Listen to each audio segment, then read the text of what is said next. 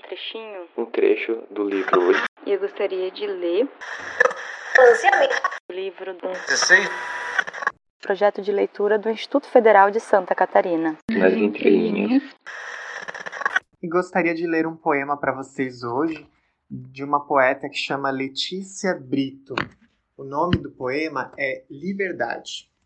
Eu queria trazer palavras de liberdade, mas lá fora as pessoas estão presas em seus trabalhos, aprisionadas no transporte público lotado, hipnotizadas por seus celulares.